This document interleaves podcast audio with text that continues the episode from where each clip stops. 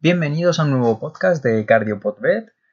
En este eh, voy a hablar sobre la furosemida, voy a dar una serie de apuntes prácticos sobre el uso de la furosemida y voy a responder algunas dudas que me han hecho compañeros de profesión, es decir, veterinarios que son generalistas, sobre el uso de este fármaco que para mí es de vital importancia conocer un correcto uso de este fármaco o al menos tener unas nociones básicas, ya que es el tratamiento de primera línea o es el que realmente en una insuficiencia cardíaca congestiva izquierda con edema pulmonar es el que nos va a salvar la vida del paciente. El resto de fármacos van a ayudar a controlar este fallo cardíaco, pero la furosemida va a ser la que nos salve la vida de este animal, impida que tengamos un fallo respiratorio en este animal a causa del edema. También es importante remarcar que no todos los animales que nos lleguen a la clínica disneicos van a tener un edema pulmonar y van a necesitar la furosemida. Hay patologías respiratorias que cursan con hipertensión pulmonar y disnea y taquipnea, etc., que en muchos casos, ante la duda, se tratan con furosemida. Y justamente lo que estamos haciendo es empeorar el estado del animal en vez de ayudarle. Por lo que es importante también evaluar si este animal tiene de verdad un edema pulmonar de origen cardiogénico o no, pero sobre todo si hay un edema pulmonar que se pueda beneficiar del uso de la furosemida. Mi nombre es Oscar Monge, soy veterinario con especial interés en la cardiología clínica de pequeños animales. Y voy a empezar a meterme ya en materia de este podcast que he llamado Furosemida Apuntes prácticos y dudas sobre su uso. Lo primero de todo, recordar que la furosemida es un fármaco, un diurético del mismo grupo que la torasemida y son los diuréticos denominados diuréticos de Lassa. Su mecanismo de acción se va a basar en una acción inhibitoria que realizan en el cotransporte de sodio, potasio y cloro, donde en la rama ascendente gruesa del asa Henle, en la nefrona. Va a inhibir, por tanto, la reabsorción de sodio, cloro y potasio. Y por tanto, al inhibir esta reabsorción, también inhibe la reabsorción de agua que acompaña a estos electrolitos. Va a requerir su secreción activa hasta la luz de esta rama ascendente del asa Henle para poder realizar su acción por lo cual su acción a veces se puede ver comprometida si no existe un correcto transporte de esta molécula hacia la luz de esta rama ascendente. Como ya he dicho, es un fármaco vital o de primera línea en el tratamiento de la insuficiencia cardíaca congestiva, y a mí me parece aún más vital cuando esta insuficiencia cardíaca congestiva o fallo cardíaco congestivo es del lado izquierdo, debido a que vamos a tener edema pulmonar que puede acabar con la muerte del paciente si no lo tratamos. Y la furosemida se ha demostrado lo más eficaz para el tratamiento de este edema pulmonar. Se puede utilizar por múltiples vías de administración. Se puede utilizar por vía oral, intramuscular, intravenosa, subcutánea. Y no tenemos por qué solo utilizarlo en bolos, sino también se puede utilizar en, en el caso de la vía intravenosa, se puede utilizar en CRI.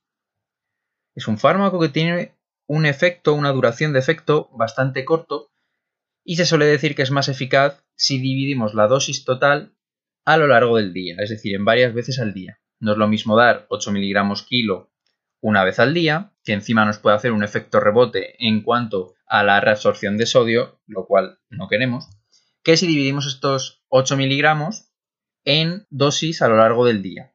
Va a tener un efecto mucho mejor. Como ya he dicho, lo vamos a poder utilizar por múltiples vías de administración. Lo bueno de utilizarlo por vía intravenosa es que tendremos un efecto venodilatador, que en muchos casos en la insuficiencia cardíaca congestiva nos puede ser de utilidad. Además va a tener un efecto más rápido, solo vamos a necesitar una hora hasta su efecto pico, por decirlo de alguna manera, y suele ser más potente o se considera más potente. Eso sí, su efecto va a tener menor duración contra las vías, únicamente dos horas.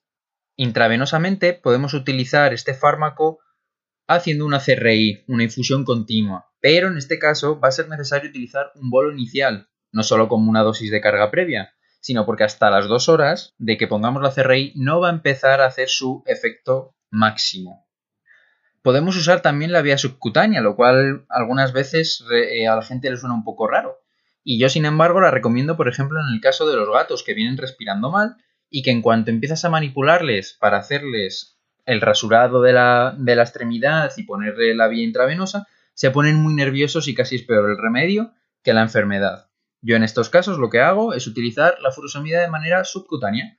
Pongo el bolo subcutáneo, también pongo una dosis de butorfanol para que el animal se tranquilice y lo pongo en una cámara de oxígeno. Le empiezo con la oxigenoterapia.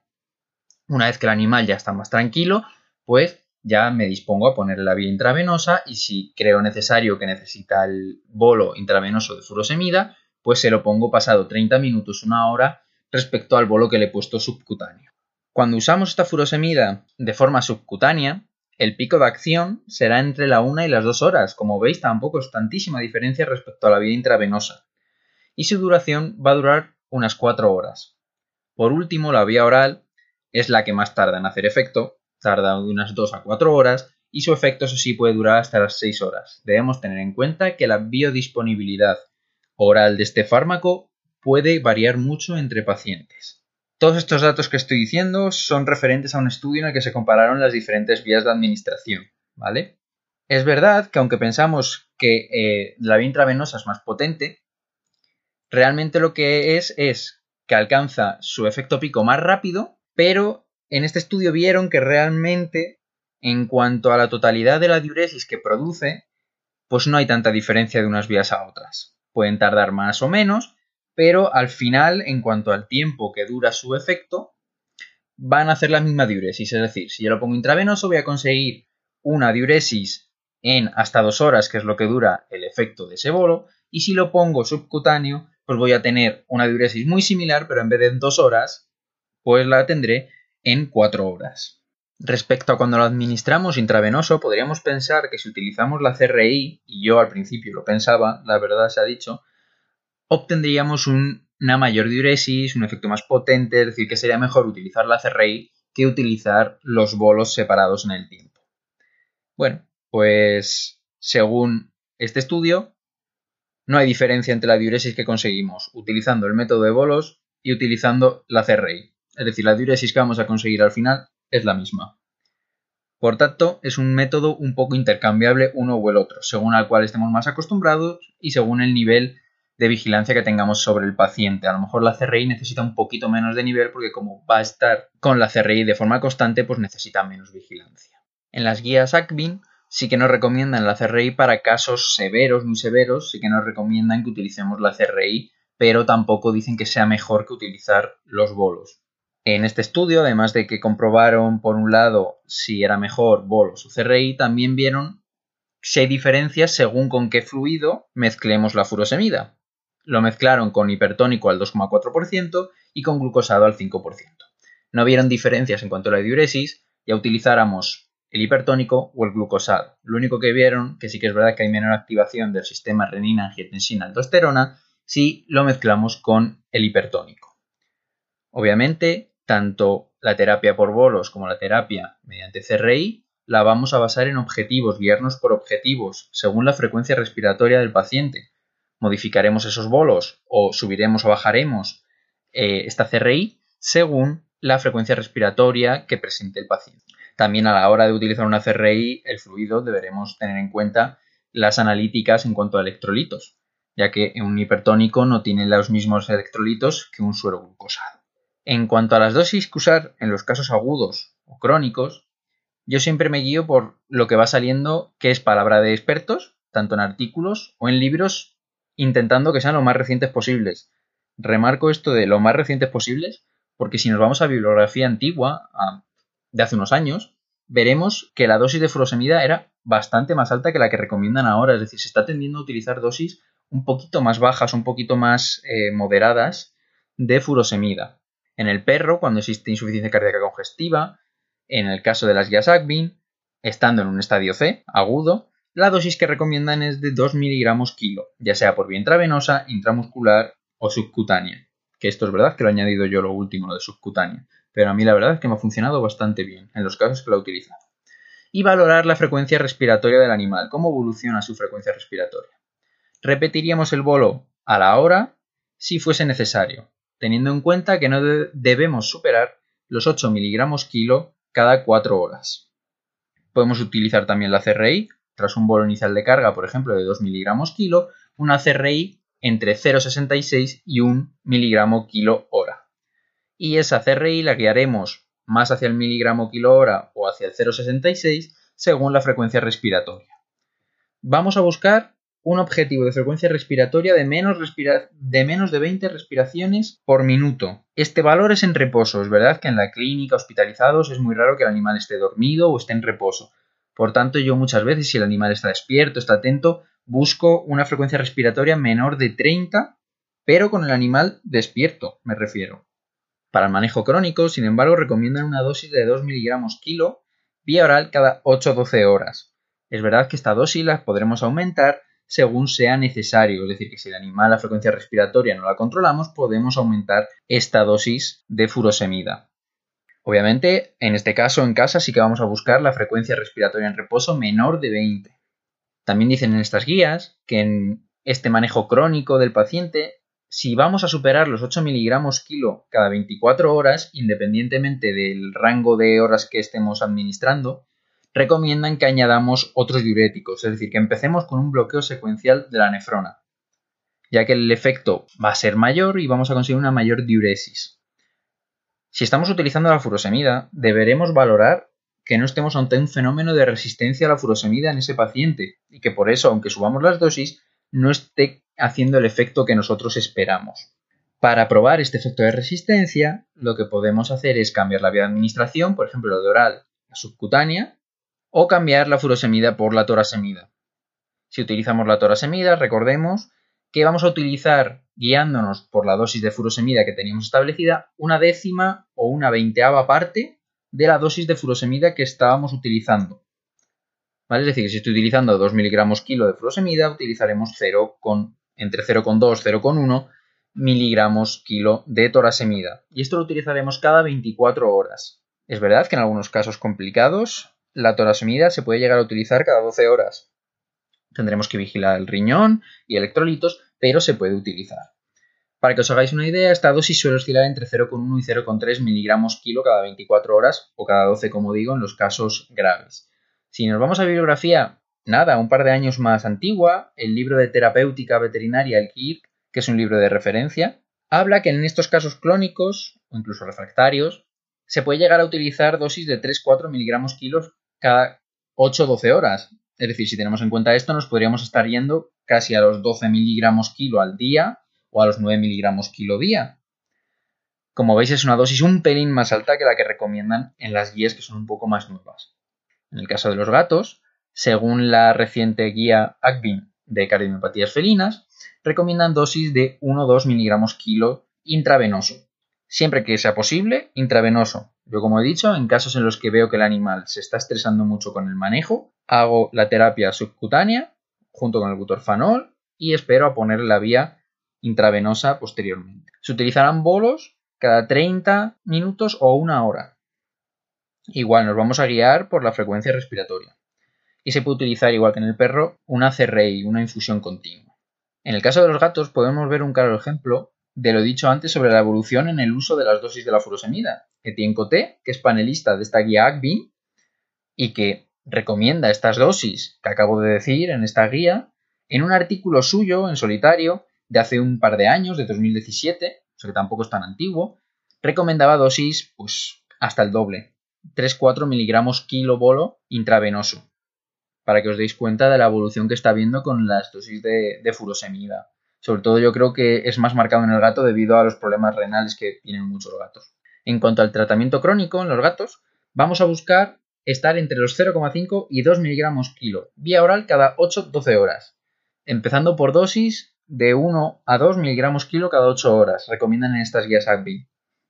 En gatos, en muchas ocasiones, vamos a tener que buscar un equilibrio entre la dosis efectiva, la que sabemos que es efectiva, y la posibilidad en el cumplimiento de la pauta. Es decir, a lo mejor en un gato es perfecto que tome 0,5 miligramos kilo cada 8 horas y sin embargo es un tormento darle la pastilla y le causa un estrés enorme que al final es contraproducente y pues a lo mejor lo que tenemos que hacer es en vez de 0,5 cada 8 horas ajustar la dosis y dar 0,75 cada 12 que a lo mejor no es lo idóneo, no es lo ideal pero si nuestro manejo para darle la pastilla le va a causar más estrés que otra cosa, pues es mejor encontrar este equilibrio, como digo, entre el cumplimiento de la pauta y que los propietarios no se cansen de dar la pastilla o que incluso no se la den, y la dosis que es realmente efectiva o la pauta que es más efectiva para este animal. Como digo, e igual que en el caso de la terapia aguda, en el caso de la terapia crónica, Etienne Coté, en su artículo de 2017, recomendaba empezar por dosis de entre 1 y 3 miligramos kilo, como vemos un pelín más alta que la que recomiendan en estas guías más nuevas. Siempre que usemos la furosemida, vamos a buscar la dosis mínima efectiva para que se eh, mantenga en este paciente lo que se denomina el peso seco o la eubolemia. Es decir, el peso seco, es decir, el peso sin edemas, sin em, esa congestión o esa sobrecarga de volumen de líquido. Además, con esta búsqueda de la dosis mínima efectiva, vamos a intentar evitar los efectos secundarios que tiene el uso de la furosemida, como son las alteraciones renales y las alteraciones en los electrolitos sanguíneos. Esta dosis mínima efectiva a veces puede ser un poco complicada, hay que estar encima de los propietarios preguntándoles por la frecuencia respiratoria en reposo, que en gatos tiene que ser menor de 30, y eh, hay que mantener un contacto, como digo, estrecho con los propietarios. Yo en algunos casos he llegado a tener pacientes pues, que a lo mejor estaban tomando un miligramo kilo cada 8 horas. Intentaba bajar esas dosis a todo el día, 0,75 mm, miligramos kilo cada 8 horas, y al final, buscando el equilibrio entre que se me descompensaba y no, me he quedado en dosis un poco alternas, es decir, a lo mejor de un miligramo kilo por la mañana, al mediodía 0,75 y por la noche 0,75 y así el gato estaba bien. Entonces, esa es su dosis mínima efectiva y ahí es donde menos daño le podemos hacer a los riñones o menos alteraciones vamos a provocar. No existe una guía rígida en cuanto a las dosis que vamos a dar según la gravedad del animal, sobre todo porque este tratamiento crónico es vía oral y como ya he dicho la biodisponibilidad es muy variable de unos pacientes a otros. Habrá pacientes que con valores ecocardiográficos o radiografías muy similares, en un paciente podamos necesitar hasta el doble de la dosis de furosemida que en otro paciente. Por tanto, siempre nos guiaremos por el paciente. Como decía un veterinario, un diplomado en cardiología, el perro es nuestro, o el gato, es nuestro maestro. Y él nos va a enseñar qué dosis necesita. Entonces tendremos que estar atentos a lo que nos enseñe ese perro o ese gato. Como digo, cuando empezamos a utilizar una terapia con diuréticos, deberemos valorar siempre la funcionalidad renal y los electrolitos. Esto lo haremos al empezar la terapia diurética. A los tres días, si hemos tenido que utilizar una terapia hospitalaria agresiva, es decir, hemos utilizado diuréticos de una forma agresiva, pues a los tres días es recomendable ya realizar una revisión de cómo están esos riñones o cómo van los electrolitos, por si tenemos que cambiar algo en cuanto a nuestras dosis o a nuestra terapéutica y posteriormente a los 15 días de haber iniciado la terapia volver a revisar estos valores. Esto es muy importante, sobre todo en gatos. Y si ya tanto en perro como en gatos utilizamos la torasimida, yo aún lo veo más importante, ya que a lo mejor no hay tanta experiencia utilizando este fármaco, la torasemida, y es más posible que nos pasemos de dosis y causemos esos efectos secundarios. Es difícil encontrar el equilibrio entre el corazón y el riñón en muchos casos, por eso habrá que jugar entre lo que veamos en las analíticas y la dosis con la que tengamos controlado la insuficiencia cardíaca de nuestro paciente. Regularemos la dosis de furosemida según los signos clínicos, la frecuencia respiratoria en reposo, recordemos, menor de 20 en el perro y menor de 30 en el gato. Como digo siempre, tiene que estar dormido. Cuidado si hacemos esta medición con el animal despierto, ya que vamos a obtener un valor más alto del que realmente es. Hay múltiples aplicaciones de móvil que nos ayudan para esta medición de la frecuencia respiratoria, para llevar la cuenta de diferentes laboratorios. Así que es buscar en, las, en la store del móvil y elegir la que más nos guste. También tendremos en cuenta los valores renales y los electrolitos, la imagen de la radiografía torácica y los valores ecocardiográficos. Por tanto, no hay una pauta específica de cómo hacer la reducción de la furosemida hasta encontrar la dosis mínima efectiva, mi recomendación es que cada 15 días ir bajando de una manera progresiva y cautelosa, es decir, no bajar de repente el 50% de la dosis total que estamos dando al día de furosemida en ese animal, como mucho yo diría un cuarto, un 25% de la dosis total diaria que se está dando en ese animal. Y siempre teniendo en cuenta que vamos a tener contacto con el propietario para que en caso de que la frecuencia respiratoria en reposo aumente al bajar la dosis de furosemida, volverla a poner en la dosis en la que teníamos controlado al animal. De cara tanto al bienestar del animal como de cara ante los propietarios, siempre va a ser mejor que vayamos despacio y el animal no tenga recaídas severas a que por querer correr le causemos una recaída más o menos severa y por tanto el animal lo va a pasar mal y los propietarios además perderán cierta confianza en nosotros. Por último, creo que es importante dar este apunte que en patologías que cursan con una disfunción diastólica se recomienda un uso más cuidadoso, más cauteloso de los diuréticos. Sobre todo, por ejemplo, en los gatos con cardiomiopatía hipertrófica o una cardiomiopatía restrictiva, ya que en palabras de la diplomada Noala Summerfield, el apellido creo que lo he dicho mal, pero bueno, estos pacientes van a ser más propensos a sufrir consecuencias adversas por hipovolemia debido a la sobrediuresis que hemos provocado. Hasta aquí este podcast sobre la furosemida, dando una serie de apuntes un poco prácticos para tener una base sobre su uso y también resolviendo algunas de las dudas que más frecuentemente me han hecho sobre el uso de esta terapia diurética. Cualquier otra duda me podéis escribir a cardiopodbet.com y si queréis la bibliografía de los estudios que he ido mencionando durante el podcast, igual me lo ponéis por correo y yo os la facilito, no hay ningún problema en cuanto a eso. Espero veros pronto en otro de estos podcasts y espero que os haya sido de utilidad.